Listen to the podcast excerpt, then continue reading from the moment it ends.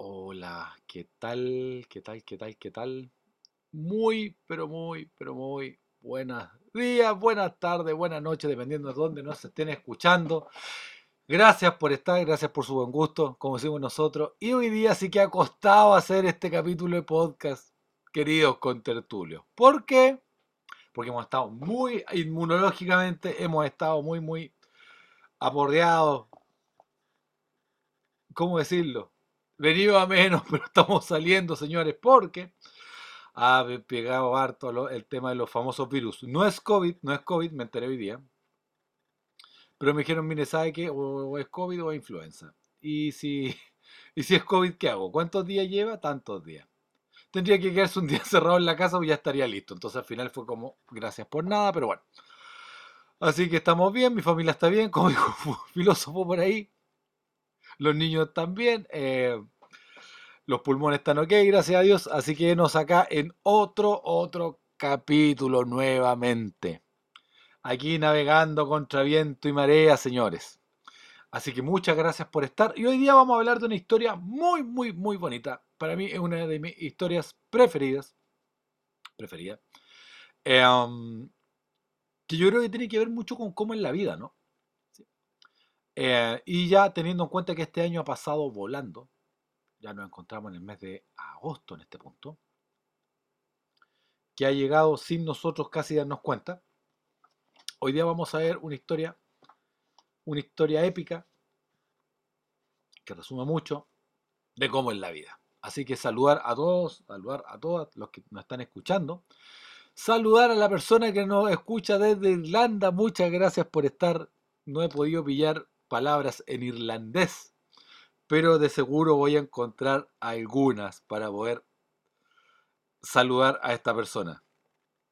Así que muchas gracias. Y también de otros países eh, exóticos que nos escuchan, exóticos para nosotros. Eh, como había alguien que nos escuchaba de Taiwán, que ahora las cosas están bastante complicadas. Por esos lares. Así que muchas, muchas gracias. Estamos viendo aquí, como se dice, estamos de- arreglando algunos detalles técnicos, porque no ha sido fácil, señor, porque no ha sido fácil. Pero vamos a continuar, como siempre, contra viento marea. La historia es la siguiente. Es el año 1975. No ahora, sino la historia que voy a contar. Es el año 1975. Y en ese año 1975 eh, eh, pasa que había una chica que se llama Vera Brandes, ¿sí? Que tenía 17 años. Y ella era promotora de em, conciertos de eh, ópera y de música clásica, si no me equivoco. Y a ella se le ocurre hacer un concierto de jazz. Va y arrienda, em, ¿cómo se dice? El, si no me equivoco, un, un auditorio en la Casa de la Ópera en la ciudad de Colonia. Y pasa que consigue a un eh, pianista de jazz que se llama, porque no se llamaba, todavía está vivo, un talentazo, se llama Keith Jarrett. Que en ese tiempo eh, manifestaba, eh, ocupaba una frondosa cabellera nivel afro. Está en la- este año, 1975, corriendo. Y el concierto tiene un montón de problemas. Primero que todo, Keith Jarrett venía de Suiza, andaba con una lesión en la espalda. Em, como si fuera poco, em, llovía un montón, como está lloviendo acá eh, ahora, ahora. Y, em, y pasa lo siguiente, llega Keith Jarrett y se equivocaron con el piano. Él había pedido un piano Bosendorf, que es una marca, y le trajeron un piano mal estado, más pequeño, y como si fuera poco, o sea, como si fuera poco, desafinado. Como si fuera poco, los organizadores que no tenían mucho carreteo, mucha eh, experiencia eh, organizando conciertos de este tipo, eh, la cena la tenían planificada para el final. Por lo tanto, el pianista, el artista, no había comido, no había bebido nada. Entonces viene con dolor de espalda, tipo lumbago, sin comer, sin beber nada. Está lloviendo a cántaro y le traen un piano que es más chico y desafinado. Keith Jarrett es un artista de primer nivel. Y la historia cuenta que Jarrett evidentemente no quiere tocar. no se han cumplido con. No estamos hablando de divismo, no estamos hablando que está esperando un camarín con, no sé, con un tigre blanco y con una bata de seda con sus iniciales bordadas. No, estamos hablando de. y, con champán, qué sé yo. No, no. Estamos hablando como de garantías mínimas no se hayan cumplido. Está lloviendo a cántaro. El tipo va y se sube al auto con su representante y empiezan a conversar si toca o no. Y ve a esta pobre muchacha, que dicen que más encima andaba con un vestido que no era como para, el, clima, debajo del alero muerta frío con un paraguas. Y Keith Jarrett reflexiona si sale a tocar o no. ¿sí? Esos momentos claves de la vida. Keith entiende que una pobre muchacha, un adolescente, obviamente, que vaya organizó algo que, para lo que no tenía experiencia y que había salido todo mal. Por alguna razón extraña, Keith sale del auto y Keith va y le dice, solo por ser tú. Y se encamina al escenario. El representante no lo puede creer. Algunos testigos de esa noche dicen que cuando entró levantó el puño y dijo algo así como démosle, así como power, una cosa así. Va y entra Keith Jarrett. Había como 1400 personas en el, en el teatro y empieza a tocar con el piano malo y desafinado. Los agudos suenan muy metálicos, por lo tanto Keith tiene que levantarse del asiento y presionar con todo el peso de su cuerpo. Y Keith empieza a tocar. Empieza a tocar y empieza a improvisar. No hay mucho que perder. No hay mucho que perder. Ya estábamos ahí. Y este hombre mal comido, siempre ven nada más que probablemente le ofrecieron un vaso de agua, alguien se habrá, eh, ¿cómo se dice?, eh, apiadado este pobre, de este pobre hombre empieza a tocar. Y empieza a tocar brillantemente, empieza a tocar muy bien. ¿sí? Y el, el concierto tiene concretamente pasajes más claros, dicen algunos, pasajes más oscuros. Y empieza a tocar. Toca con lo que tiene. Va y toca a este hombre con el piano desafinado. hace lo mejor posible. Y logra terminar el concierto a duras penas. La gente evidentemente enloquece, eh, aplaude, etcétera, etcétera. Y eh, la obra se... Eh, la, la, como se dice, la, partió entre comillas en cuatro partes que son como serían las cuatro pistas del concierto en Colonia. Alguien me dirá, ¿y esto qué tiene que ver conmigo? Y a mí qué me importa. El tipo tenía un piano malo y hizo lo mejor posible, bien por él. Es que el detalle, porque no es un detalle, pero, pero, pero, como dicen por ahí, pasa lo siguiente. El disco, el concierto en Colonia, de Keith Jarrett, tiene más de 4 millones de copias vendidas. Y es el disco de piano solista, no, de piano jazz, corrijo. Es el disco de, es uno de los discos más, de jazz más vendidos en la historia. Es el álbum solista con mayores ventas de toda la historia. El disco con el piano desafinado. El disco Kid Jarrett, The Concert, es el disco de piano y de, jazz solista más vendido de toda la historia hasta el día de hoy. De eso vamos a hablar hoy día. De cómo a veces, yo, yo creo que si Keith Jarrett hubiera sido chileno, habría dicho, pucha, el piano pa' malo, habría hecho pajulero, o algún término eh, de nuestro slang colonial, eh, coloquial, corrijo. Eh, vamos a ir a la Biblia en Mateo 25. En Mateo 25 Jesús está hablando del reino de Dios y hablando del reino de Dios ocupa figuras porque Él quiere conectarse con toda la gente, no solo con los eruditos. Y de las cosas que, probablemente en la historia eh, a veces no, valoramos tanto, o se nos escapa, es la capacidad, el gran calibre intelectual de Jesús y la gran capacidad pedagógica que tuvo. ¿sí?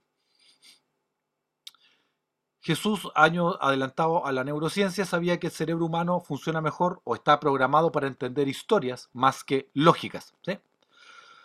Así que, eh, concretamente, pasa lo siguiente. Va Jesús y está eh, hablando de lo que es el reino de Dios.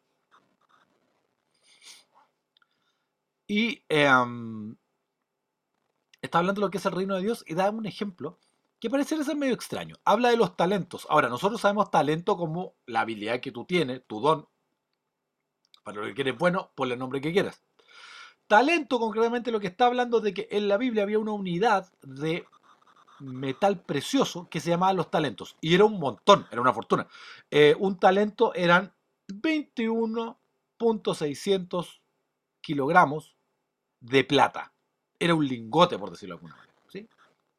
Y hay una historia, una historia llamativa. Dice que hay un, eh, un hombre que tiene muchos negocios y, él, Jesús está eh, haciendo la figura del reino de Dios. Y dice que estos talentos que para nosotros, en, como se hizo en, en Hispanoamérica, también le damos la, connotación de, de, don, ¿sí? como decía yo, o de habilidad, pasa que cada persona recibe un talento. ¿sí? A uno le da cinco, a uno le da dos y a otro le da uno. Y se va. Y les dicen que hagan lo mejor que puedan con el talento que tienen. Y hay un gesto técnico, yo, yo no lo sabía, que, es el siguiente. Dice que el, este, este hombre que sale en el en Mateo 25, 14, que es la parábola, la parábola de los talentos, cuando vuelve, el que tenía 5 había hecho 5, había duplicado, ¿sí? había ganado un 100% de dinero eh, del capital que se le había dado. El que tenía 2 había hecho 2 más. Lo interesante de la historia es que a ambos el, el, el dueño, el hacendado, les dice exactamente lo mismo. Muy buen siervo fiel, le dice. Y eso es muy interesante porque plantea una cosa que em, plantea que más que el resultado en sí mismo, más allá de la cantidad, lo que el, dueño valora es haberse arriesgado y haber hecho. El Señor, eso es lo que responde. Dice, bien, bien, buen siervo y fiel, sobre poco has sido fiel, sobre mucho te pondré. Esto es una, esto, eh, un verso sabio. Entra en el gozo de tu Señor, ¿sí?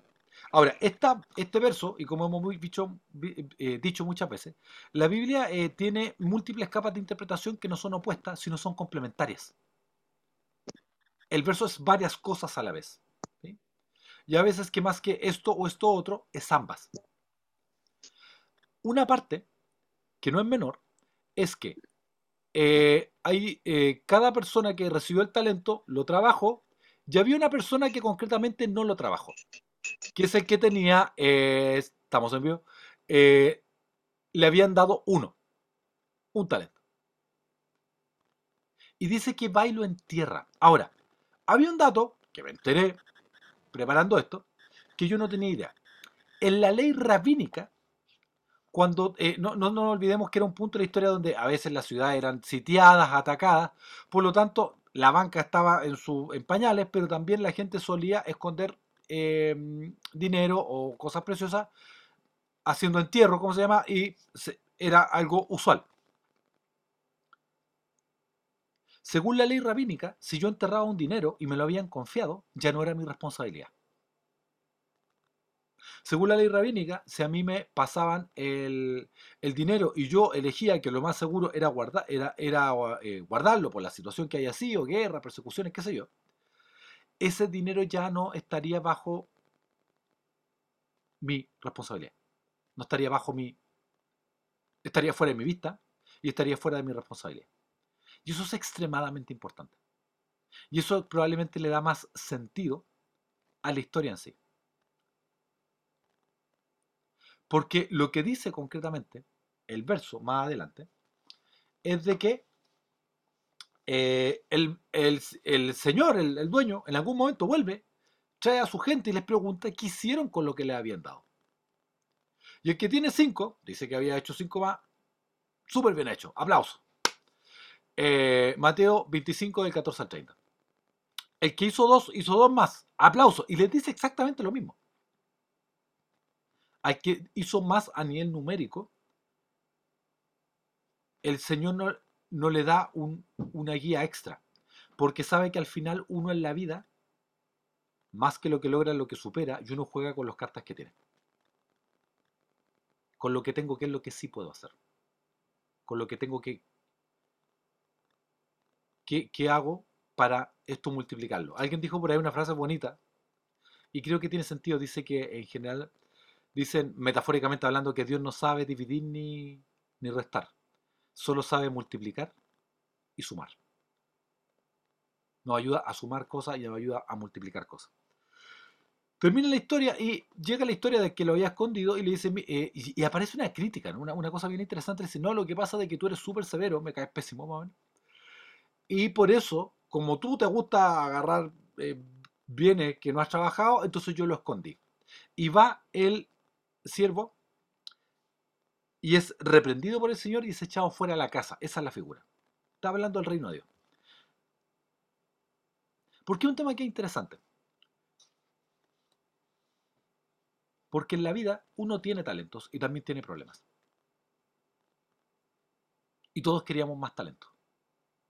Todos queríamos que nos llegaran más cosas. Todos pensamos, los seres humanos nos gusta, incluso las, personas que a veces tú admiras, también le, habría gustado ser alguien más, cosa que no debería ser, pero pasa. Creo que hace muchos años más, eh, muchos años atrás, ahora está, se ha hecho famoso por otras cosas, pero le preguntaron a Will Smith si él se encontraba, eh, su vida encontraba que era muy buena, fantástica, eh, sí, pero no tanto, dijo él. ¿Por qué? Porque no soy Michael Jordan, dijo.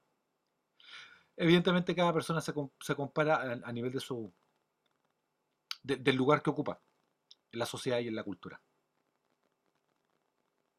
Oye, dato, el disco de Keith Jarrett está dentro de lo que algunos postulan los 100 di- discos que hay que escuchar antes de morirse, más o menos. Así que ahí va el dato, el datazo. Volviendo al tema de, los talentos, fíjate que aparece una cosa también muy llamativa, que cuando reprenden al, al siervo que le habían dado un talento y que lo entierra, que en el fondo se deshace su responsabilidad, el, señor le dice, por último lo hubieras puesto en el banco y te habría dado intereses. Es interesante que en la Biblia, la, una de las pocas veces que aparece el banco es para generar, invertir y ahorrar, no para endeudarse. Ahí la dejo rebotando. Entonces, ¿cuánto sabía el maestro? ¿Cuánto sabe? Ahí estaba. Por algo era. Hay que ocuparlo para invertir, más que para endeudarse. Eh, Baile dice que podía haberlo dejado ahí generando intereses. Y lo que aplica para el reino de Dios también aplica para el desarrollo de las habilidades, para el desarrollo de todo lo que tú quieras. Y al respecto eh, de este interés compuesto que se llama, que es, el, término técnico, ¿no? Por inventar que si pusiste mil pesos, o sea, va- vamos, ya que hay gente que no escucha de distintos países, supongamos que si tienes 10 monedas y el interés es una moneda más 11, cuando vuelve a generar el interés no es sobre 10 monedas, es sobre las 11. Y después es sobre las 12, etcétera, etcétera. Va creciendo. Hay un tipo que tiene un libro muy bueno, es un libro que habla de, de la vida, no, no, no, no, un libro que- de cristiano que se llama The Compound Effect, o el efecto compuesto, creo que está traducido al español, de un tipo que se llama Darren Hardy. Darren Hardy, en su libro lo que postula, y creo que tiene mucha razón, es que todo en la vida es un efecto compuesto, para bien o para mal. Y habla del efecto Mateo, que es como social, eh, la- las ciencias sociales le pusieron a esto, de que el que tiene, eso se, aumenta. No estoy hablando de la acumulación de la riqueza, no estoy hablando de la desigualdad, no estoy hablando de eso, estoy hablando de talento. En el efecto compuesto entonces, eh, de Darren Hardy lo que se postula es que si tú no trabajas tu, tu habilidad, tu habilidad decrece. Y que al final la gente eh, talentosa, los consultores eh, renombrados, la gente que tiene mucha habilidad en un área, es porque ha invertido y esa inversión en esa área no es solo sumatoria, es exponencial. Y da ese efecto compuesto, que hace que los buenos o los mejores sean los mejores en sus áreas, ¿sí? áreas de desempeño. Es interesante pensar en qué estamos poniendo el efecto compuesto nosotros, de nuestros talentos, de nuestro tiempo, qué estamos sembrando en nuestras familias, qué estamos sembrando en nuestra salud. Y aquí aparece el famoso término de la mayordomía, ¿no? que, que se repite mucho en la Biblia. Pero la mayordomía es, es admitir o comprender que todo es prestado, todo vas a tener que devolverlo y tienes que administrarlo. Que los hijos son prestados, la vida es prestada. La carrera no va a poder hacerla toda la vida. Y la pregunta es, ¿qué hiciste con lo que se te ha dado? A mí me gusta mucho esta analogía porque la encuentro preciosa y, creo que a mí me, me, ha servido mucho, creo que le puede servir a otra gente. Muchos autores lo han dicho, dice que la vida es como jugar a las cartas, las cartas te tocan. Dios da y reparte, dice un refrán. Y eso ni siquiera es un problema. Todos queremos mejores cartas. El tema en la vida es cómo voy a jugar con el naipe que me tocó. Esa es la belleza de la vida. Concordemos. Yo siempre he dicho, si mis padres los dos tuvieran doctorado, que si hubieran sido diplomáticos, evidentemente uno no estaría acá, porque las opciones, las, ¿cómo se dice? Las, las oportunidades serían distintas, porque eso no se puede negar. No se puede negar. Pero lo que va al verso bíblico es qué haces con lo que tienes. Y cómo eso lo haces para que crezca. Y a veces uno se enfoca mucho en lo que no tiene, en lo que no le tocó, en lo que no me dieron. Y hasta cierto punto es válido. Pero lo que muestra el relato bíblico es qué hago con lo que tengo, que es bueno, con lo que sí tengo. Y lo que hace el, el siervo inepto, por ocupar un término, es que va y entierra el talento. Que, es la, que eso implicaba no hacerme más cargo ni responsable de esto. Hay gente que sepulta su talento. Hay gente que sepulta sus dones va y los sepulta. Y como no los ve, como están bajo tierra, en su mente ya no existen, pero siguen existiendo. Pero va a llegar el día donde vamos a tenernos que hacernos cargo de qué pasó con lo que se nos dio. Que uno es un mayordomo de nuestro tiempo, de nuestros hijos, dónde está nuestra contribución social, dónde está el servir a los demás, qué hemos hecho con nuestro tiempo, qué, eh, qué hemos dado a los demás, qué hemos trabajado para el bien común.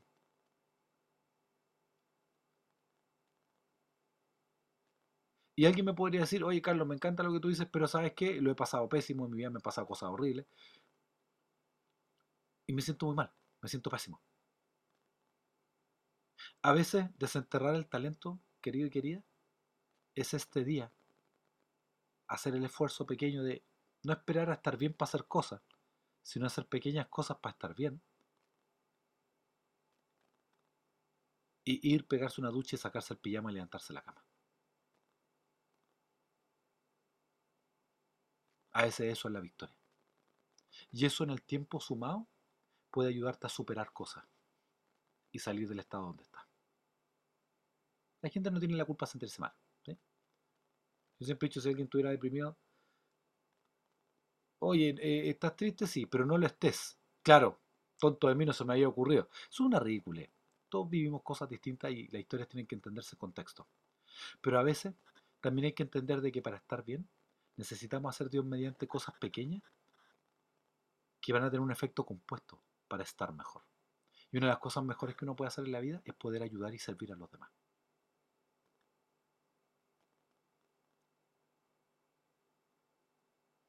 Yo no sé qué piano te tocó en la vida. Hay gente que le tocan piano bueno y se lo entregan afinado.